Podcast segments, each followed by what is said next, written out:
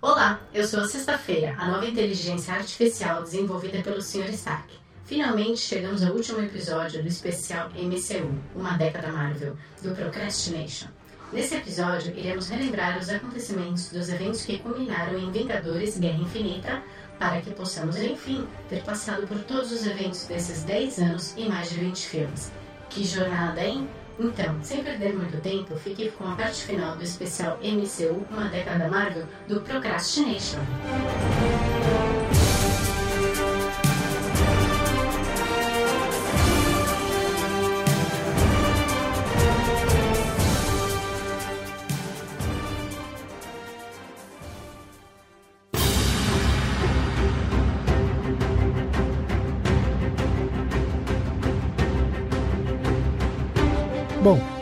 Estamos no último episódio do nosso especial sobre o MCU. Aos que já me conhecem, olá! Aos que não, olá também! Então vamos seguir com a terceira fase do Marvel Cinematic Universe e nosso capítulo final desse especial. Após provar que era possível ser um sucesso de público e crítica e tendo conquistado a todos, entramos na reta final da saga do infinito. Conheça agora o caminho que nos leva até o Ultimato.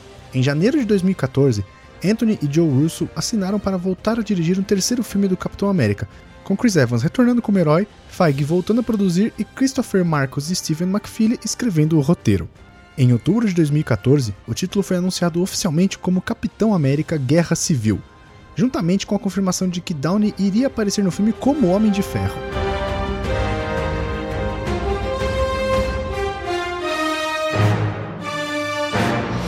O ano é 1991.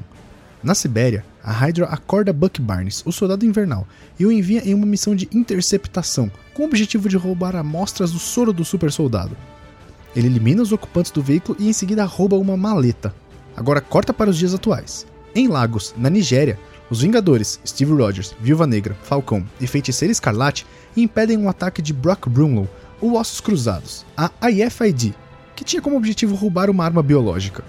Ao ver sua ação frustrada, Runlow se explode para levar tudo junto com ele, botando nessa conta aí o Capitão América e os Inocentes. Ao tentar impedir o ato, Wanda levanta o vilão que está explodindo e acaba acertando um prédio cheio, vitimando um grupo diplomático de Wakanda. Guarde esse nome. O acidente pega muito mal na comunidade internacional e abala a equipe. Enquanto isso, durante uma apresentação no renomado MIT, Instituto de Tecnologia de Massachusetts, Tony Stark é abordado por uma agente do governo, cujo filho morreu durante os eventos em Sokovia que acompanhamos em Vingadores 2, A Era de Ultron. De volta ao quartel-general dos Vingadores, o secretário de Estado Thunderbolt Ross, lembra dele? Ele já complicou a vida do Hulk lá no começo. Informa ao grupo que a ONU preparou uma lei para regulamentar ações de super-heróis, conhecida como o Acordo de Sokovia, que já foi assinado por 117 países. A lei estabelece um board que seria responsável por controlar os heróis e escolher quando e onde os Vingadores seriam utilizados. Isso causa uma rachadura na equipe. Stark, que se sente culpado pela criação de Ultron e tudo o que sucedeu em Sokovia, apoia o acordo, assim como Romanoff, James Rhodes e o Visão. O Capitão e Sam Wilson discordam que esse seja o melhor curso de ação.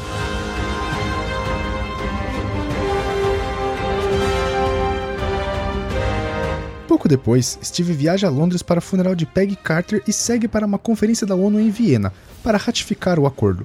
Um novo atentado durante a reunião acaba tirando a vida do rei T'Chaka, de Wakanda. Os vídeos de segurança acabam mostrando Buck no local e ele é logo tido como o autor do atentado. Furioso, o filho de T'Chaka e novo soberano de Wakanda, T'Challa, jura encontrar Buck e vingar seu pai.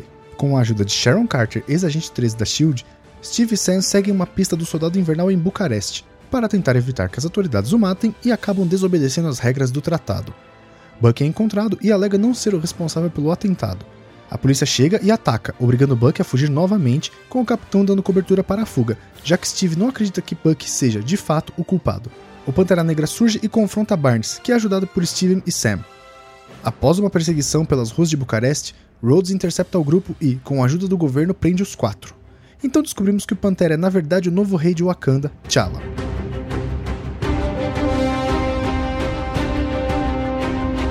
Berlim. Os detidos são levados até o agente Everett Ross, responsável pela força-tarefa destinada a capturar Barnes. Stark e Romanoff estavam lá e explicam que Steve e Sam agora são considerados criminosos. Pouco depois, a instalação é atacada por Helmut Zemo, que, conhecendo os métodos de lavagem cerebral que a Hydra usou em Barnes, ativa o Soldado Invernal, o qual ataca vários agentes enquanto foge. Por fim, Buck tenta escapar em um helicóptero, mas é impedido por Steve, que o captura com a ajuda de Wilson. Depois de recuperar seus sentidos, Buck explica a Steve que, em uma base da Hydra na Sibéria, foram criados outros super soldados iguais a ele, e que Zemo pretende libertá-los e usá-los para seus próprios interesses. Sabendo que precisaram de ajuda, Steve e Wilson entram em contato com Clint Barton e Scott Lang. Enquanto isso, Ross dá a Stark 36 horas para capturar os renegados. Natasha pede a ajuda de T'Challa enquanto Tony vai buscar Peter Parker, o Homem-Aranha. No complexo dos Vingadores, Wanda está sob a contenção de visão por ordens de Tony Stark, que acredita que ela seja perigosa demais para estar livre entre civis. Mas Barton a convoca para ajudar Steve e ela foge da base com o Gavião. A equipe de Steve se reúne em um aeroporto em Berlim e o capitão explica seu plano para deter os soldados invernais. A equipe de Tony chega e começa um grande embate entre as equipes. Sabendo que o verdadeiro objetivo era deter Zemo, a equipe de Steve decide criar uma distração para que Steve e Buck possam escapar. A dupla rouba o Queen Jet e, com a ajuda de Natasha que muda de lado na última hora, decolam do aeroporto. Rhodes tenta derrubar o jato, mas é perseguido por Wilson e, ao pedir ajuda de visão, Rhodes acaba sendo atingido pelo colega e cai. Os aliados de Steve são capturados, enquanto Rhodes é socorrido, mas fica paraplégico. Investigando mais a fundo a explosão na ONU, Stark descobre que o verdadeiro responsável foi Zemo e que ele incriminou Barnes propositalmente. Na balsa, prisão para onde os aliados de Rogers foram levados, Tony conversa com Wilson e o convence a revelar o destino de Steve, a fim de ir lá para ajudá-lo a deter Zemo. Stark parte para a Sibéria sem saber que está sendo seguido por T'Challa. Lá, Steve e Buck dão uma trégua ao Homem de Ferro e juntos confrontam Zemo. Eles descobrem que o vilão já tinha matado os soldados invernais, por seu verdadeiro plano não era nem usá-los, e sim atrair os Vingadores até o local. Zemo mostra uma gravação da missão de Buck em 1991, revelando que o carro era pilotado por Howard Stark e sua esposa, os pais de Tony, e que ambos foram mortos por Buck. Stark descobre também que Steve sabia disso mas escolheu não lhe contar a verdade. O plano de Zemo era, na verdade, dividir os Vingadores, fazendo-os brigarem entre si e se destruírem. O plano funciona, e Stark tenta matar Buck, que é defendido por Steve, e Stark é forçado a enfrentar os dois. Zemo tenta fugir, mas é capturado por T'Challa, agora ciente de que ele é o verdadeiro responsável pela morte de seu pai. Zemo lhe explica que perdeu sua família em Sokovia e desde então dedica-se a destruir a equipe. De volta ao combate entre Steve, Buck e Tony, Stark nocauteia Buck e arranca seu braço metálico mas Steve continua lutando até conseguir atingir o reator da armadura de Tony, derrotando-o. Steve parte com Buck, mas deixa para trás seu escudo após Tony lembrá-lo de que foi seu pai que mandou fazê-lo. O embate marca a separação definitiva de Steve e Tony. De volta ao complexo dos Vingadores, Tony cuida da recuperação de Rhodes com as pernas sintéticas. Ele recebe uma carta de Steve se desculpando por ter omitido a verdade sobre o assassinato de seus pais. Enquanto isso, Steve ajuda seus aliados a escaparem da prisão da balsa e Ross liga imediatamente para Stark, que, porém ignora a ligação. Em uma cena no meio dos créditos, T'Challa dá asilo a Buck em Wakanda, que se congela para não causar mais problemas, até remover a programação mental do soldado invernal. E na cena pós-créditos, Peter ganha um novo brinquedo de Stark. Ao apertar o botão deste aparelho, ele vê uma silhueta com o formato da máscara do Homem-Aranha sendo refletida no teto de seu quarto.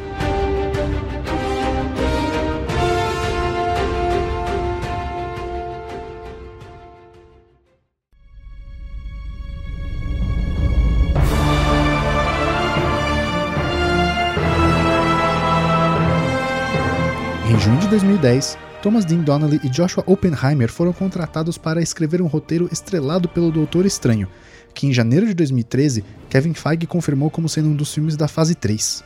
Em junho de 2014, Scott Derrickson foi contratado para dirigir, e ele faria o roteiro final junto com John Spates e C. Robert Cargill. Em dezembro de 2014, Benedict Cumberbatch, que aqui vamos chamar de Benedito, foi confirmado como protagonista Stephen Strange.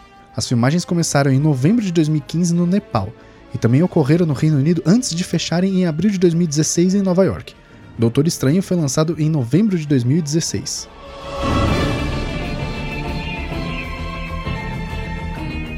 Em Kathmandu, no Nepal, o feiticeiro Caecilius e seus seguidores entram no composto secreto Kamartaj e assassinam seu bibliotecário, guardião de livros antigos e místicos. Eles roubam o ritual de um livro proibido pela anciã, uma feiticeira que vive vários séculos e que ensinou a todos em Camartage, incluindo Caecilius, nos caminhos das artes místicas. A anciã persegue os traidores, mas Caecilius e alguns de seus seguidores escapam com as páginas.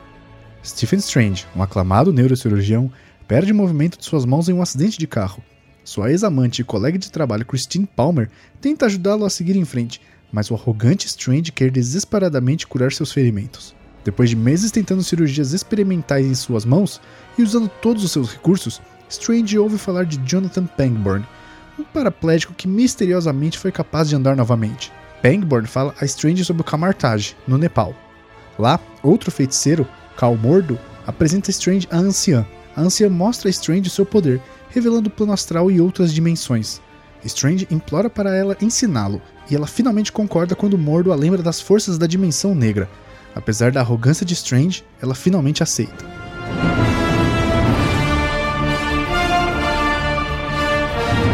Começa o seu ensinamento com a anciã e Mordo, e aprende mais dos livros antigos na biblioteca, que agora é protegida pelo mestre Wong. Strange avança os meses estudando vários feitiços, se mostrando muito talentoso.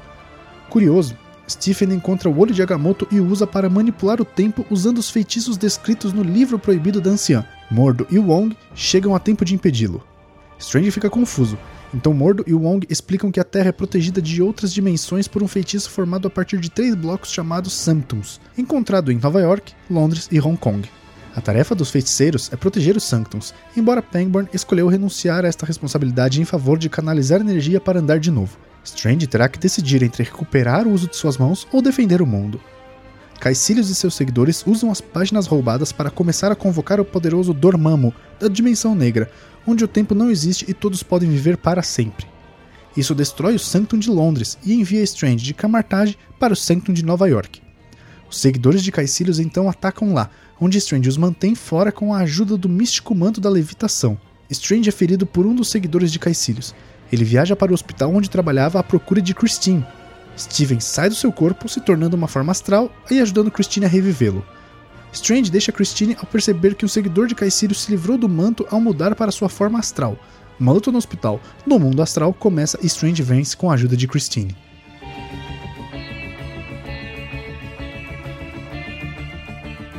Strange volta para o Sanctum de Nova York e encontra Mordo. Strange e Mordo têm uma pequena discussão quando Stephen revela que, segundo Caecilius, a anciã drena a energia da dimensão negra para ter mais poder e longevidade. Eles confrontam Caecilius e seus seguidores de novo pelas ruas e prédios distorcidos de Nova York. A anciã surge e enfrenta Caecilius cara a cara e é ferida por ele, voltando ao mundo normal e caindo de praticamente 20 metros de altura. A anciã é levada para o hospital e, antes de morrer, no plano astral, conversa com Strange e dá um conselho. Uma hora ele vai ter que quebrar certas regras como ela, e então o deixa. Stephen vai pedir a ajuda de Mordo e eles vão para o Sanctum de Hong Kong. Eles chegam lá e veem uma cidade praticamente destruída pelo surgimento da Dimensão Negra. Strange usa o olho de Agamotto para voltar no tempo e impedir que tudo aquilo acontecesse, salvando Wong. Entretanto, Caecilius e seus seguidores conseguem sair do feitiço temporal e tentam impedir Strange de acabar com seus planos. Stephen vai para a Dimensão Negra e pede uma barganha entre ele e o Senhor da Dimensão, Dormammu. Strange prende Dormammu em um loop temporal para sempre, fazendo-o entrar em um acordo, tirando Caecilius e seus seguidores da Terra. Desgostoso com as decisões de Strange e da anciã, Mordo vai embora. Stephen devolve o ouro de Agamotto ao seu lugar e Wong cita que ele é uma joia do infinito. Strange vai para o Santo de Nova York, onde, com permissão de Wong, residiria como guardião.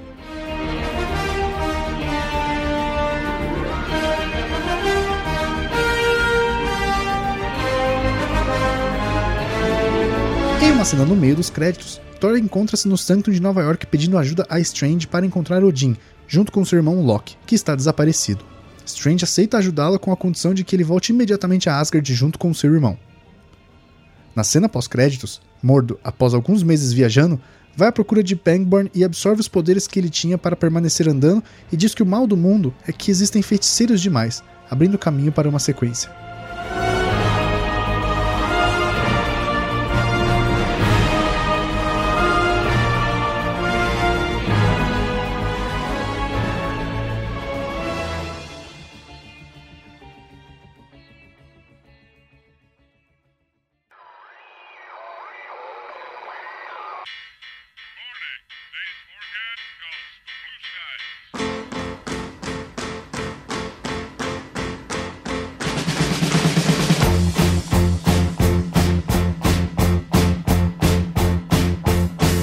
Julho de 2014, a co-roteirista de Guardiões da Galáxia, Nicole Perlman, confirmou que Gunn retornaria para escrever e dirigir a sequência. Chris Pratt retornaria para a sequência como Peter Quill, Senhor das Estrelas, junto com os outros Guardiões do primeiro filme e outros membros do elenco. Eles são acompanhados por Paul Clementieff como Mantis e Kurt Russell como Eagle. Em junho de 2015, o título do filme foi revelado como Guardiões da Galáxia Volume 2. As filmagens começaram em fevereiro de 2016 em Pinewood, Atlanta, e terminaram em junho de 2016. Guardiões da Galáxia Volume 2 estreou em Tóquio em 10 de abril de 2017 e foi lançado em 5 de maio daquele ano.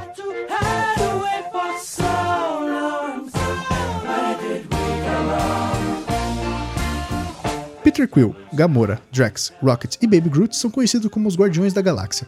Ayesha, líder da raça soberana, contrata os Guardiões para proteger valiosas baterias de um monstro interdimensional em troca da irmã de Gamora, Nebulosa, que foi pega tentando roubá-las.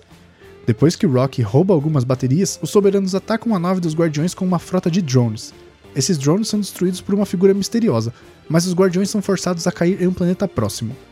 A figura revela-se como o pai de Quill, Eagle, que o convida, acompanhado por Gamora e Drax, para sua casa, enquanto Rocket e Groot ficam para trás para consertar a nave e vigiar Nebulosa. Enquanto isso, Ayesha contrata Yondo Udonta e sua tripulação, que foram exilados da comunidade dos saqueadores por tráfico de crianças para recapturar os Guardiões.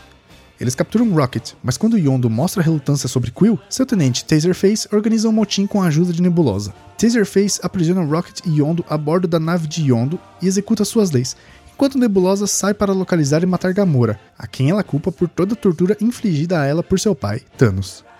Enquanto preso, Rocket e Yondo chamam Groot que, juntamente com o companheiro de Yondo, Kraglin, libera ambos e destroem a nave e sua tripulação e assim escapam, mas não antes de Taserface informar a localização deles à frota soberana.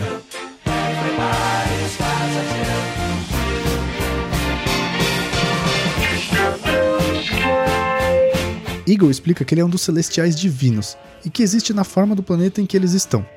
Ele assumiu uma aparência humana para viajar pelo universo e interagir com outras espécies, eventualmente conhecendo e se apaixonando pela mãe de Quill, Meredith. Depois da morte dela, Eagle pagou Yondo para trazer o jovem Quill, mas Yondo nunca entregou o menino, e Eagle estava procurando por seu filho desde então.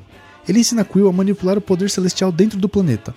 Nebulosa chega ao planeta de Eagle e tenta matar Gamora, mas falha, e, finalmente, as duas formam uma aliança depois de descobrirem esqueletos nas cavernas do planeta. Eagle revela a seu filho que, em suas viagens a milhares de mundos, plantou mudas capazes de transformá-las em novas extensões de si mesmo, mas elas só poderiam ser ativadas pelo poder de um segundo celestial. Para esse fim, engravidou inúmeras mulheres e contratou Yondo para recolher essas crianças. Todas elas não conseguiram acessar o poder celestial, então Eagle os matou, até encontrar Quill. Eagle usa Quill para ativar as mudas, que começam a consumir todos os planetas infectados por ele.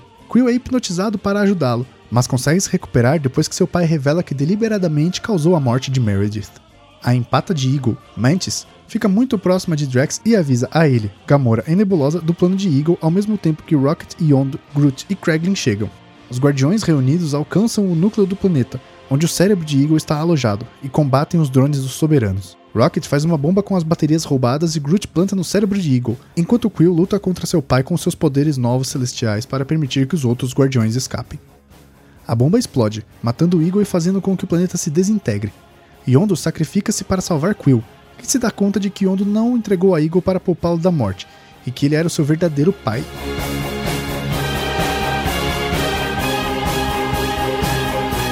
Tendo se reconciliado com Gamora, Nebulosa ainda opta por sair e tentar matar Thanos. Os Guardiões realizam um funeral para Yondo, que é assistida por dezenas de naves saqueadoras, reconhecendo o seu sacrifício e aceitando-o novamente como um saqueador.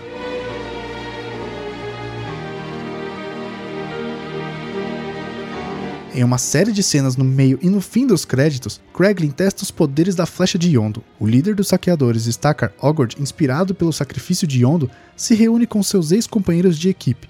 Ayesha cria um novo ser artificial com quem planeja destruir os Guardiões, nomeando-o Adam. Groot começa a crescer de volta ao tamanho normal, exibindo o comportamento adolescente típico do processo. E um astronauta, interpretado por Stan Lee, discute várias experiências na Terra com um grupo de vigias desinteressados.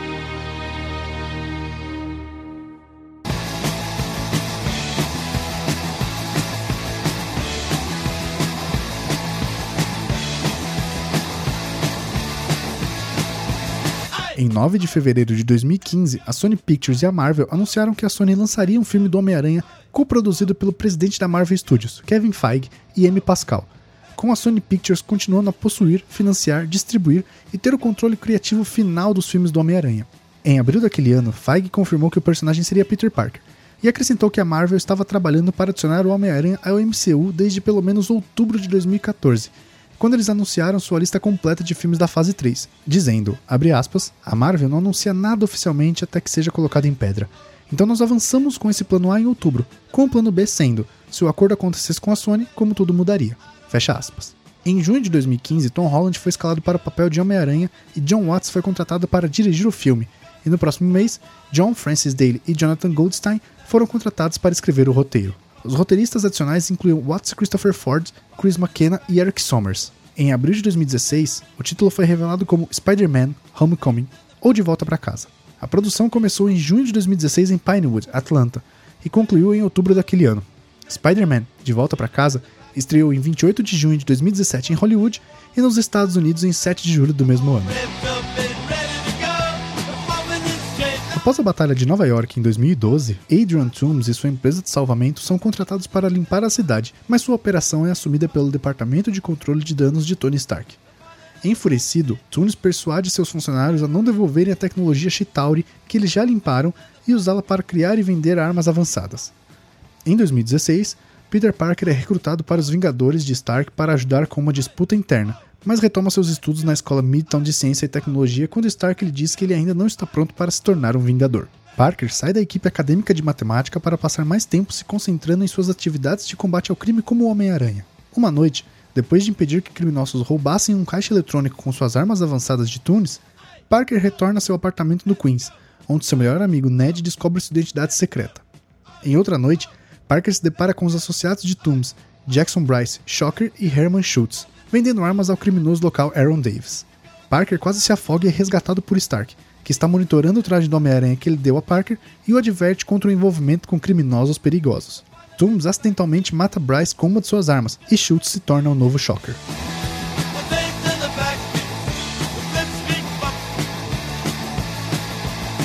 Parker e Ned estudam uma arma deixada por Bryce, removendo seu núcleo de energia. Quando um dispositivo de rastreamento em Schultz leva a Maryland, Parker se junta novamente à equipe de matemática e os acompanha para Washington DC, para seu torneio nacional. Ned e Parker desativam o rastreador de Stark implantado no traje do Homem-Aranha e desbloqueiam seus recursos avançados. Parker tenta impedir Toomes de roubar um caminhão do Departamento de Controle de Danos, mas fica preso dentro do próprio caminhão e não participa do torneio. Quando ele descobre que o núcleo do poder é uma granada Chitauri instável, Parker corre para o monumento a Washington, onde o núcleo explode e prende Ned e seus amigos em um elevador. Evitando as autoridades locais, Parker salva seus amigos, incluindo sua colega de classe e crush, Liz Allen. Voltando a Nova York, Parker persuade Aaron Davis a revelar o paradeiro de Toomes. A bordo da balsa de Staten Island, Parker captura o novo comprador de Toomes, Mac Gargan mas Toomes escapa e uma arma com defeito rasga a balsa na metade. Stark surge e ajuda Peter Parker a salvar os passageiros antes de adverti-lo por sua imprudência e tira o traje dele. Já que não conseguiu convencer Stark a deixá-lo ficar com o traje, ele retorna à vida de ensino médio e eventualmente Parker convida Liz para ir ao baile com ele. Na noite da dança, Parker descobre que Liz é a filha de Toomes. Deduzindo a identidade secreta de Parker, Toomes ameaça a retaliação se ele interferir com seus planos. Durante a dança, Parker percebe que Toomes está planejando sequestrar um avião do Departamento de Controle de Danos transportando armas da Torre dos Vingadores para a nova base da equipe. Parker deixa o baile e veste seu antigo traje caseiro do Homem-Aranha. Ele é primeiro emboscado por Schutz, mas acaba derrotando-o com a ajuda de Ned. Toomes destrói as vigas de suporte do edifício e deixa Parker para morrer. Parker ficou preso. Sem ajuda, ele consegue escapar dos escombros e intercepta o avião, dirigindo-o para bater na praia perto de Coney Island ele e Toomes se envolvem em um confronto aberto que termina com Parker salvando a vida de Toomes de seu próprio equipamento instável e o deixando para a polícia junto com a carga do avião.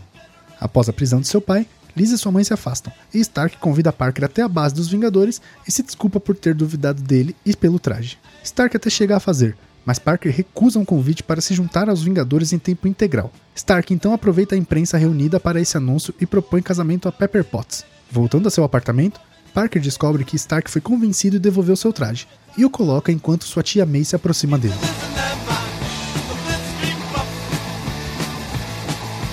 Em uma cena no meio dos créditos, um encarcerado Gargan se aproxima de Toomes na prisão e avisa sobre um grupo que planeja vingança contra o Homem-Aranha. Na cena pós-créditos, o Capitão América aparece para dar um recado sobre as virtudes de ter paciência.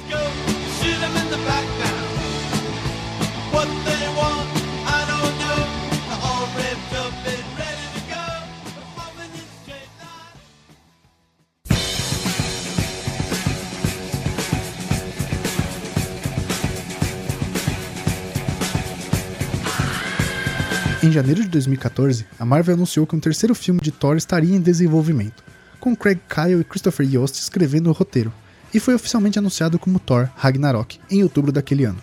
Em outubro do ano seguinte, Taika Waititi entrou em negociações para dirigir o longa.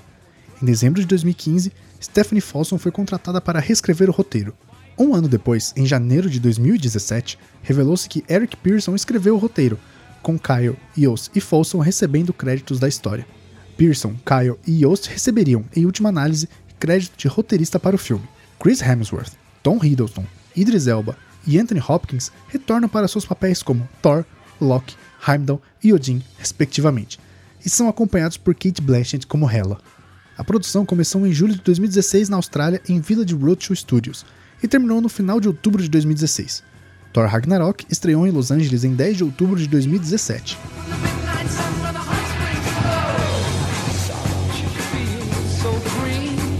Dois anos depois da Batalha de Sokovia, Thor procura, sem sucesso, pelas Joias do Infinito e agora é preso pelo demônio de fogo Surtur.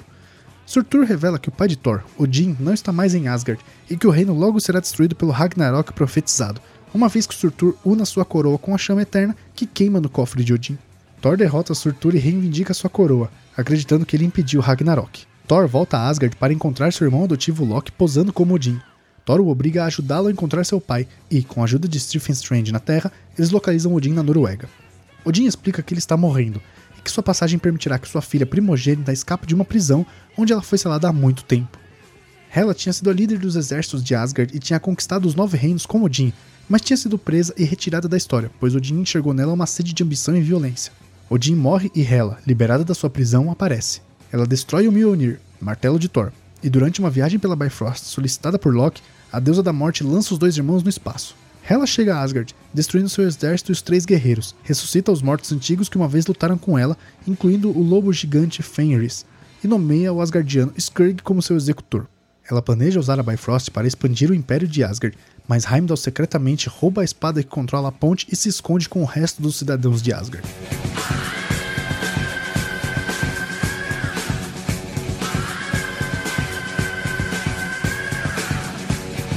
Thor acorda em Sakar, um planeta distante rodeado de lixo. Ele é capturado por uma caçadora de recompensas chamada Coletora 142 e levado para servir como um gladiador para o governante do planeta, o Grão-Mestre, com quem Loki já havia estabelecido uma relação. Thor reconhece a 142 como uma das Valkyrias, uma força lendária de guerreiras que foram mortas defendendo Asgard de Hela há muito tempo. Thor é forçado a competir no torneio de campeões do Grão-Mestre, enfrentando seu velho amigo, Hulk. Invocando o raio, Thor quase derrota o Hulk, mas o Grão-Mestre forja a luta para garantir a vitória do gigante Esmeralda. Ainda escravizado, Thor tenta convencer Hulk e a 142 a ajudá-lo a salvar Asgard, mas sem sucesso. Ele logo consegue escapar do palácio e encontra o Queen Jet, que trouxe Hulk para sacar. Hulk segue Thor para a nave, onde uma gravação de Natasha Romanoff o faz transformar de volta para Bruce Banner pela primeira vez desde Sokovia. O Grão-Mestre ordena a 142 e Loki que encontrem Thor e Hulk. Loki e a Valkyria lutam brevemente, e Loki faz reviver o que sentiu no dia da Batalha das Valkyrias contra Hela. Decidindo ajudar Thor, a 142 leva Loki cativo para provar sua boa vontade. E não querendo ficar para trás, Loki fornece ao grupo os meios para roubar uma das naves do Grão-Mestre. Eles então liberam os outros gladiadores, que liderados por Korg e Miek desencadeiam uma rebelião. Loki tenta trair seu irmão para obter uma recompensa do Grão-Mestre, mas Thor antecipa isso e o deixa para trás, onde Korg e os gladiadores o encontram logo depois. Thor, Banner e a 142 escapam através de um portal para Asgard, onde as forças de Hela estão atacando os cidadãos protegidos por Heimdall. Banner torna-se o Hulk novamente, lutando contra Fenris, enquanto Thor e a 142 batalham contra Skurg e os guerreiros ressuscitados. Loki e os gladiadores chegam para ajudar, e os cidadãos embarcam em sua grande nave, mas Hela cria uma lâmina gigante no chão e prende a nave, impedindo que ela saia. Ao ver os cidadãos em perigo e temendo serem mortos, Skurg se arrepende e se sacrifica para permitir sua fuga. Thor Enfrentando Hela, perde o olho e, enquanto era confrontado por ela na varanda de um prédio de Asgard, tem uma visão de Odin que o ajuda a perceber não apenas que ele é mais poderoso do que o pai de todos, mas também que o Mjolnir era apenas um objeto para que Thor controlasse e concentrasse seu poder. Assim, Thor desperta seu verdadeiro poder e um poderoso trovão atinge Hela, jogando-a no chão.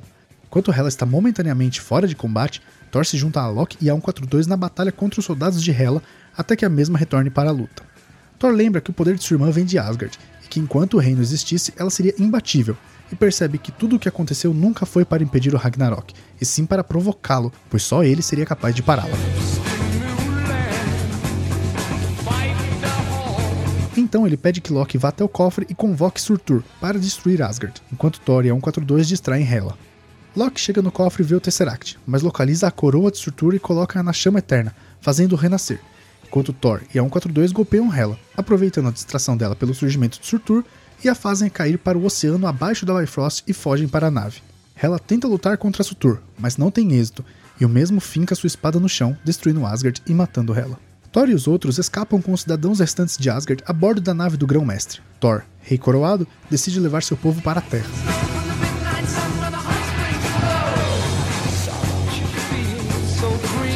Em uma cena no meio dos créditos, eles se deparam com a nave espacial de Thanos. E, em uma cena pós-créditos, o Grão-Mestre encontra um grupo de seus ex-subordinados que ainda estão se rebelando.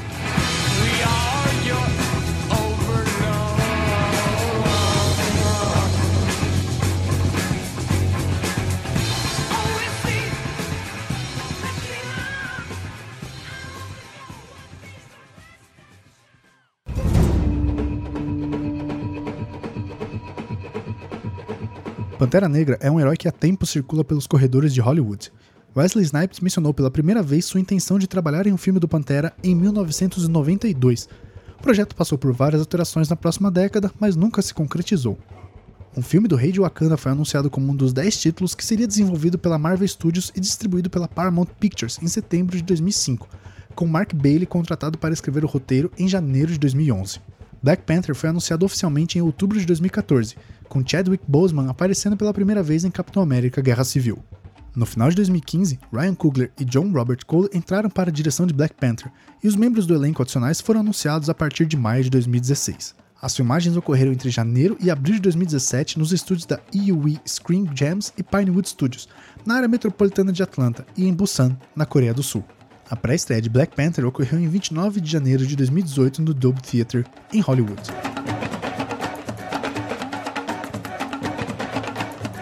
Aqui vale um parênteses: o filme recebeu inúmeros prêmios e indicações, com sete indicações no Oscar 2019, incluindo melhor filme, com vitórias para melhor figurino, melhor trilha sonora e melhor design de produção. Black Panther é o primeiro filme de super-herói a receber uma indicação de melhor filme, bem como o primeiro filme do MCU a ganhar um Oscar. O filme recebeu também três indicações do Globo de Ouro 2019, duas vitórias no Screen Actor Guild de 2019 e 12 indicações no 24º Critics' Choice Movie Awards, vencedor de três, e entre outros. Há milhares de anos, cinco tribos africanas guerreiam quando um meteorito contendo vibranium cai na Terra. Um guerreiro ingeriu uma erva em forma de coração afetada pelo metal e ganhou habilidades sobre-humanas, tornando-se o primeiro Pantera Negra ele une as tribos, exceto a tribo Jabari, para formar o reino de Wakanda. Os wakandanos usam o vibrânio para desenvolver tecnologia avançada e isolar-se do resto do planeta, que acham que o país é uma nação de terceiro mundo. Em 1992, o rei de Wakanda, Chaka, visitou seu irmão Nyobu em Oakland, na Califórnia. Chaka acusa Nyobu de auxiliar o traficante de armas Ulysses Claw com o roubo de vibrânio do rei wakandano. O parceiro de Nyobu revela que ele é um espião wakandano disfarçado chamado Zuri e confirma as suspeitas de Chaka. Depois dos eventos de Capitão América Guerra Civil e a morte de T'Chaka, seu filho T'Challa retorna a Wakanda para assumir o trono. Ele e Okoye, a líder das guarda-costas reais Dora Milaje, resgatam Nakia, ex-namorada de T'Challa, de uma missão secreta para que ela possa participar da cerimônia de coroação com a rainha mãe Ramonda e a irmã mais nova de T'Challa, Shuri. Na cerimônia, o líder da tribo Jabari, Umbaco, desafia T'Challa pela coroa no combate ritual. T'Challa derrota Umbaco e convence a se render em vez de morrer. Depois que Claw e Eric Stevens roubam um artefato de Wakanda de um museu, Kabi, o líder da tribo da fronteira, amigo de T'Challa e companheiro de Okoye, o pede para trazer Claw, que havia causado muitas mortes na tribo, de volta vivo ou morto. T'Challa, Okoye e Nakia viajam para Busan, na Coreia do Sul, onde Claw planeja vender o artefato ao agente Everett Ross da CIA. Um tiroteio começa e Claw tenta fugir, mas é pego por T'Challa, que relutantemente o deixa sob custódia de Ross. Claw diz a Ross que a imagem internacional de Wakanda é uma fachada para uma civilização tecnologicamente avançada. Eric ataca e salva Claw, com Ross sendo gravemente ferido ao proteger Nakia. Em vez de perseguir Claw, T'Challa leva Ross para Wakanda, onde a tecnologia pode salvá-lo. Enquanto Shuri cura Ross, T'Challa confronta Zuri sobre Nyobu. Zuri explica que Nyobu planejava compartilhar tecnologia de Wakanda com pessoas de ascendência africana ao redor do mundo para ajudá-los a conquistar seus opressores. Quando Chaka encontrou Nyobu em Oakland e o fez admitir a verdade, ele atacou Zuri, forçando Chaka a matá-lo. Chaka ordenou a Zuri a mentir que Nyobu tivesse desaparecido, e eles deixam para trás o filho americano de Nyobu, Eric, para manter a mentira. Eric tornou-se um soldado especial dos Estados Unidos, adotando o nome Killmonger. Enquanto isso, Killmonger mata Claw e leva seu corpo para Wakanda, e com isso conquista o apoio de W'Kabi. Ele é levado perante os líderes tribais, revelando sua identidade e reivindicando o trono. Killmonger desafia T'Challa ao combate ritual. Durante a luta, ele mata Zuri e derrota T'Challa atirando-o de uma cachoeira. Depois de ingerir a erva em forma de coração, Killmonger manda queimar as que restam, mas Nakia extrai uma última. Killmonger, apoiado por Okabe e sua tribo, se prepara para distribuir armas wakandanas para operações em todo o mundo. Nakia, Shuri, Ramonda e Ross fugiram para a tribo Jabari para pedir ajuda. Lá, eles encontram T'Challa debilitado, após ter sido resgatado pelo Jabari e mantido vivo por Mbaku, em dívida por ter sido deixado vivo após o combate ritual. Curado pela erva de Nakia, T'Challa volta a lutar contra Killmonger, que agora tem sua própria roupa de pantera negra e ordena que o Kabe e sua tribo ataquem T'Challa. Shuri, Nakia e as Dora Milaje se juntam a T'Challa, enquanto Ross controla remotamente um jato e dispara contra os aviões que carregam as armas wakandanas.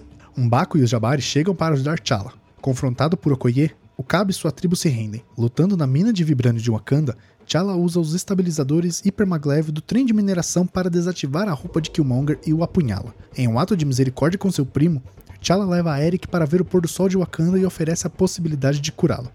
Killmonger se recusa a ser curado, preferindo morrer do que ser encarcerado. T'Challa estabelece um centro de ajuda humanitária no prédio onde Nyobu morreu para ser administrado por Nakia e Shuri.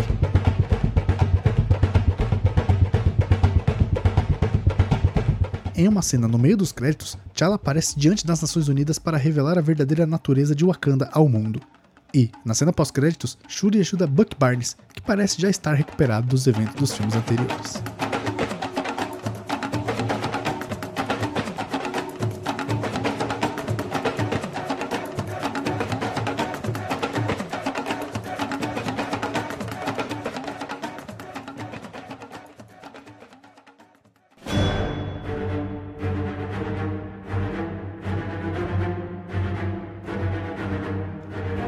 Filme foi anunciado em outubro de 2014 como Vingadores Guerra Infinita Parte 1. Os irmãos Russo foram contratados para dirigir em abril de 2015 e, em maio, Marcos e McFeely assinaram para escrever o roteiro. Em julho de 2016, a Marvel encurtou o título para Vingadores Guerra Infinita. As filmagens começaram em janeiro de 2017, no Pinewood Atlanta Studios, no condado de Fayette, na Geórgia, e duraram até julho de 2017, sendo filmado junto com uma sequência direta. Filmagens adicionais ocorreram na Escócia, Inglaterra, no centro de Atlanta e na cidade de Nova York. A pré-estreia de Avengers Infinity War ocorreu em 23 de abril de 2018 no Dolby Theatre, em Hollywood.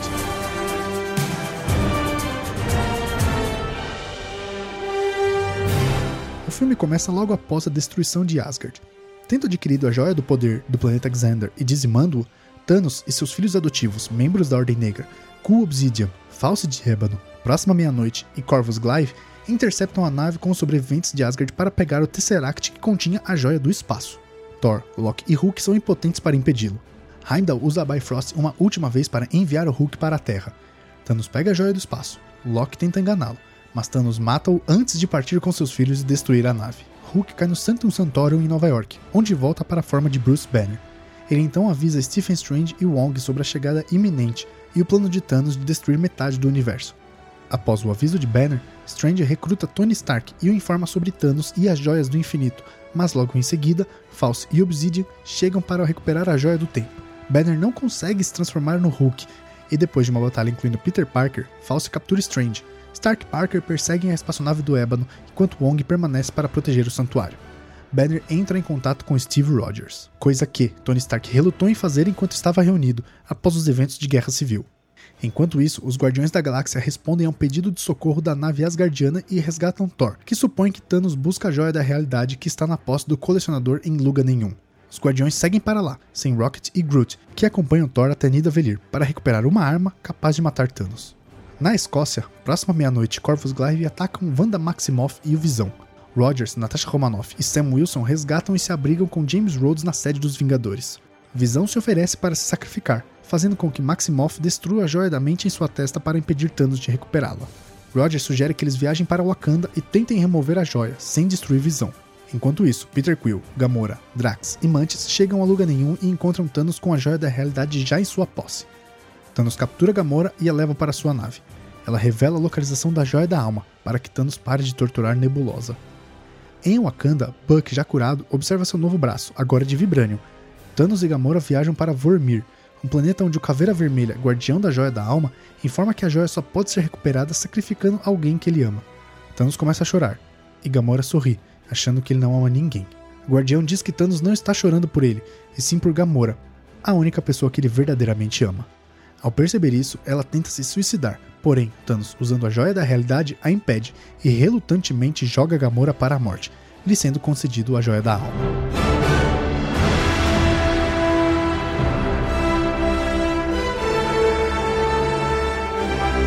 Nebulosa escapa do cativeiro e pede que os demais guardiões a encontrem em Titã, a terra natal de Thanos. Stark e Parker ejetam False da sua nave e resgatam Strange. Eles pousam em Titã, onde encontram Quill, Drax e Mantis.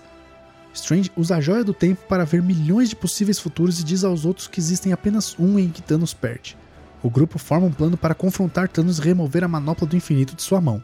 Thanos teletransporta para Titã para recuperar a Joia do Tempo. O grupo o subjuga até que Nebulosa chega e deduz que Thanos matou Gamora. Enfurecido, Quill o ataca, o quebra do domínio de Mantis sobre a mente de Thanos e eles o superam, e durante uma tensa batalha contra Stark, ele o fere gravemente. Depois de Strange entregar a joia do tempo em troca de Thanos poupar Stark, Thanos parte para a Terra. Thor, Rocket e Groot encontram Eitri, o anão, em Nidavellir já abandonado, e os quatro juntos criam o Stormbreaker, um machado encantado que concede a Thor o poder da Bifrost. De volta à Terra, os Vingadores chegam a Wakanda e pedem para Shuri extrair com segurança a joia da mente de visão. O exército de Thanos invade Wakanda e os Vingadores montam uma defesa ao lado do Rei T'Challa e as forças locais. Thor, Rocket e Groot chegam à Terra via Bifrost e se juntam à batalha. Meia-noite, Obsidian e Glyve são mortos e seu exército é destruído. A chegada de Thanos incita Maximoff a destruir a Joia da Mente a pedido do Sintozoide, matando o Visão.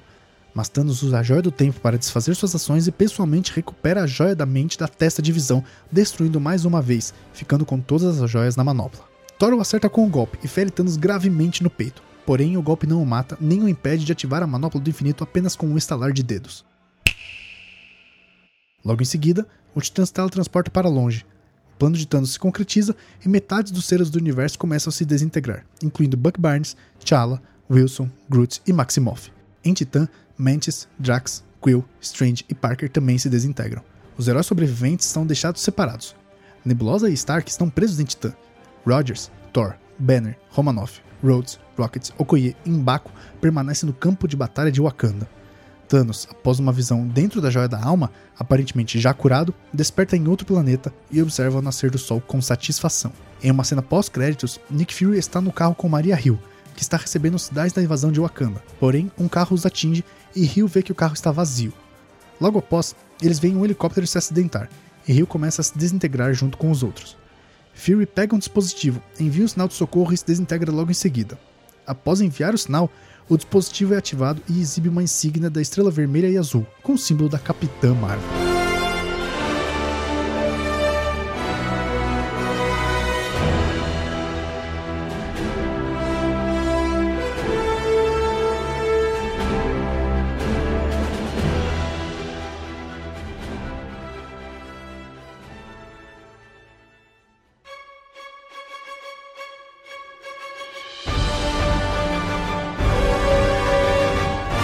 Conversas para uma sequência de Homem-Formiga começaram logo após o lançamento do filme, com Homem-Formiga e a Vespa sendo anunciados oficialmente em outubro de 2015, com Paul Rudd e Evangeline Lilly retornando para retomar seus papéis. Rudd se juntou oficialmente ao longa-metragem para dirigir, também retornando como personagem homônimo. As filmagens ocorreram entre agosto e novembro de 2017, em Pinewood Atlanta Studios, no condado de Fayette, área metropolitana de Atlanta e Savannah. Filmagens adicionais aconteceram em São Francisco e no Havaí, Homem-Formiga e a Vespa foi lançado em 6 de julho de 2018 nos Estados Unidos nos formatos convencional, 3D e IMAX. Foi recebido com críticas positivas, com críticos afirmando ser uma sequência melhor do que seu antecessor.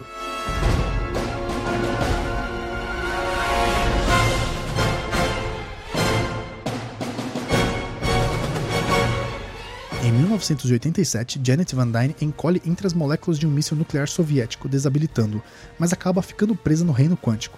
Hank Pym abraça sua filha, acreditando que Janet está morta.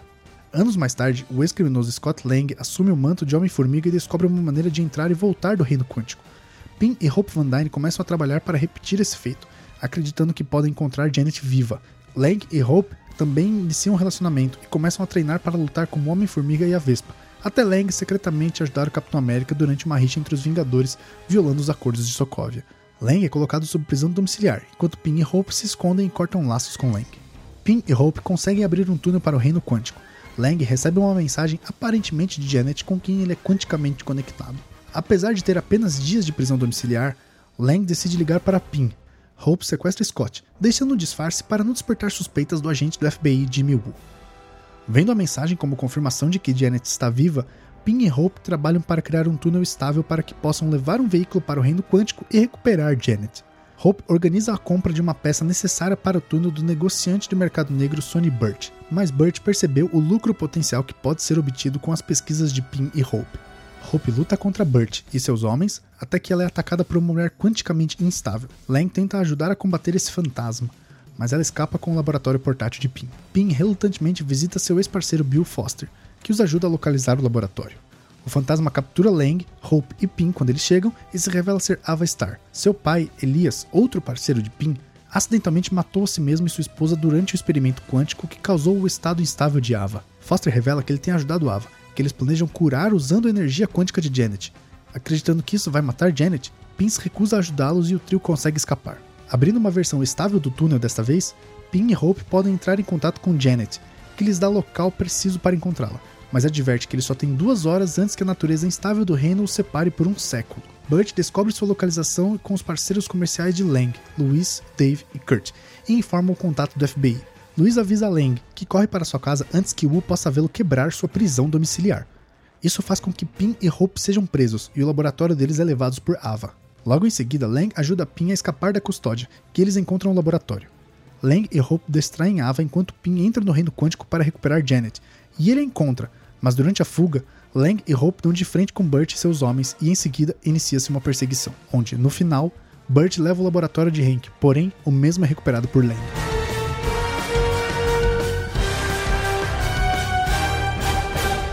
Ava rouba o controle de Luiz e faz com que o laboratório cresça no meio da rua.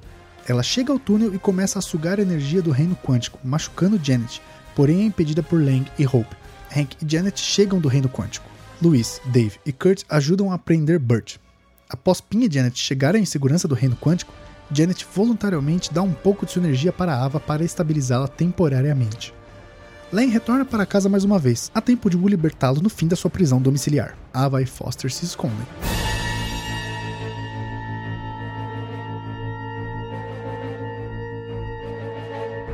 Em uma cena no meio dos créditos, Pin, Lang, Hope e Janet planejam colher energia quântica para continuar ajudando Ava. Após Lang extrair energia do reino quântico, ele perde o contato com Hope, Janet e Hank. A câmera retorna para os três e mostra que eles foram desintegrados. Na cena pós-créditos, mostra a TV da casa de Lang transmitindo um alerta global de emergência, enquanto a formiga dele está tocando bateria.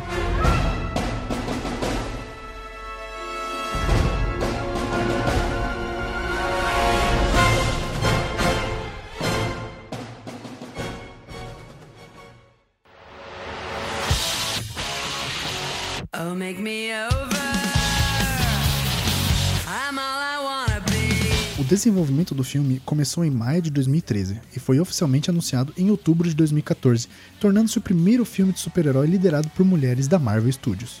Nicole Perman e Meg LeFauve foram contratadas como equipe de roteiristas no mês de abril seguinte. A história toma emprestados elementos do arco da história Guerra Kree-Skrull, de 1971, do roteirista Roy Thomas. Larson foi anunciada como Danvers na San Diego Comic Con de 2016, com Anna Boden e Ryan Fleck contratado para dirigir em abril de 2017. Robertson Dworet logo assumiu as funções do roteiro, com o restante do elenco adicionado no início das filmagens. A filmagem de locais começou em janeiro de 2018, com a fotografia principal começando em março na Califórnia, antes de concluir em julho de 2018 na Louisiana. Jackson e Greg, que, entre outros, reprisam seus papéis em filmes anteriores do MCU, foram digitalmente rejuvenescidos na pós-produção para refletir a ambientação do filme nos anos 90. Capitão Marvel teve sua estreia mundial em Londres em 27 de fevereiro de 2019.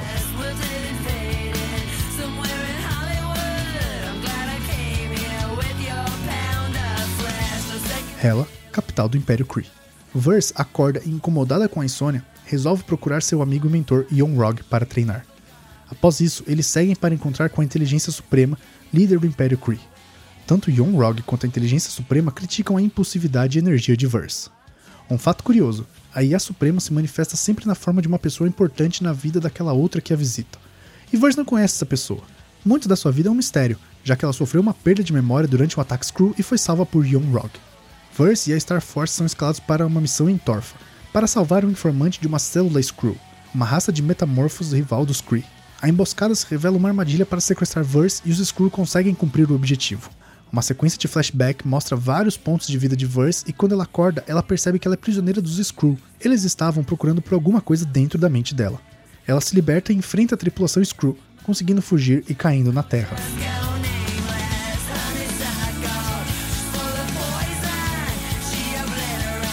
O ano é 1995 e Verse tenta se comunicar com a Star Force, avisando que caiu na Terra, que para os Kree é o planeta C-53. Enquanto isso, a SHIELD é acionada para cuidar do caso e os agentes escalados são ninguém menos do que Nick Fury e Phil Coulson. Os Skrull também caíram na Terra e vão atrás de Verse. Uma perseguição se segue e eventualmente Fury acaba se aliando a Verse. Ela decide juntar os pontos e seguir os fragmentos da memória recuperados graças ao processo dos Skrull. Isso os leva até uma base de segurança máxima da Força Aérea, o projeto Pegasus. Lá, Verge descobre que teve uma vida na Terra, trabalhando no projeto, junto com a doutora Wendy Lawson, que é a pessoa que ela via nos sonhos, nas memórias recuperadas e como a inteligência suprema se apresenta para ela. Além disso, Carol ainda encontra o mascote da Marvel, o gato Goose. Como se tudo isso não fosse suficiente, ela descobre que a doutora Lawson, na verdade, era uma Kree chamada Marvel e que na verdade ela é uma terráquea, a capitã Carol Danvers. Fury entra em contato com a SHIELD, mas ele acaba descobrindo que a agência foi infiltrada pelos Skrull. Fury e Denver se veem cercados, mas conseguem escapar com a ajuda de Coulson. A próxima peça do quebra-cabeça é sua amiga Maria Rambeau, que também fazia parte da equipe do projeto Pegasus. Após o reencontro, Maria e sua filha, Mônica, devolvem os pertences de Carol, que havia sido dada como morta. Os Skrulls alcançam, mas na verdade, o líder dos metamorfos, Talos, explica para Danvers o que aconteceu. A peça final do quebra-cabeça de lembranças é justamente uma gravação do que aconteceu no dia, e então Carol se lembra de tudo. Ela era a piloto que estava junto com a Dra. Lawson no dia da morte dela, mas a lembrança foi adulterada por Young Rog, que na verdade a matou para roubar a pesquisa. Um motor que permitiria viagens na velocidade da luz.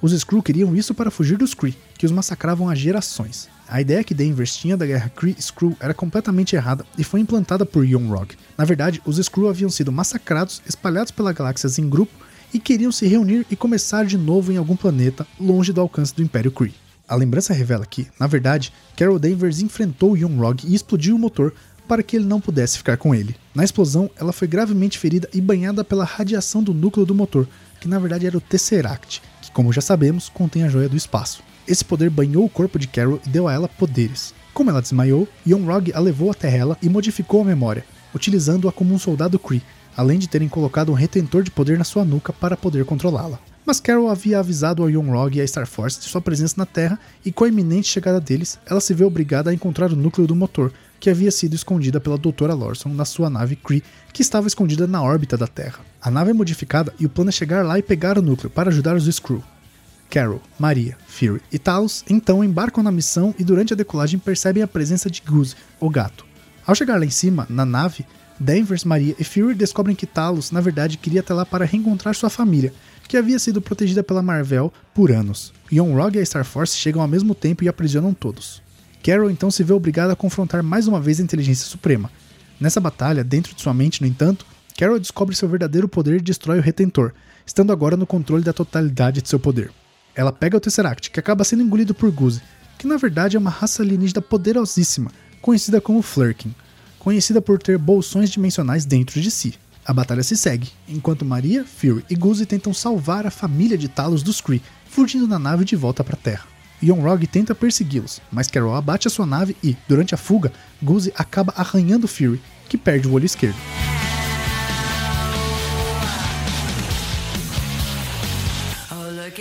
Enquanto a batalha se segue, chegam os bombardeiros Kree, comandados por outro velho conhecido nosso, Ronan, o Acusador, vilão de Guardiões da Galáxia Volume 1, lembra?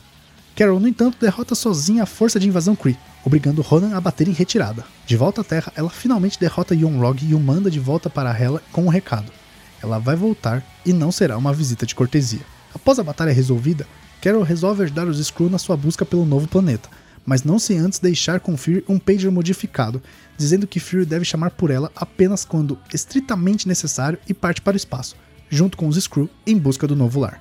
Por fim, vemos Nick Fury, de tapa-olho, e Gus em sua sala na SHIELD. Ele estava começando a descrever um novo projeto, a iniciativa Protetores. Ao ver a foto no relatório do projeto Pegasus com o nome código de Carol Vingadora Danvers, a música de Vingadores entra de fundo e Fury edita o nome que tinha dado. Não precisa nem falar e nem mostrar qual é.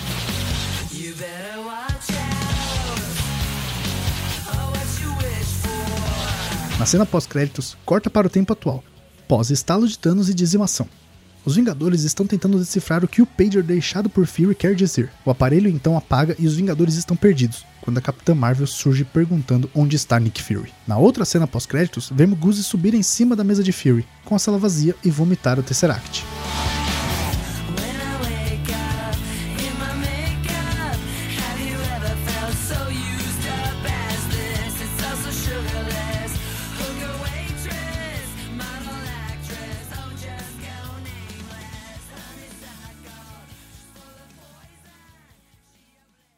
E com isso, meus amigos, terminamos o nosso especial MCU Uma Década Marvel.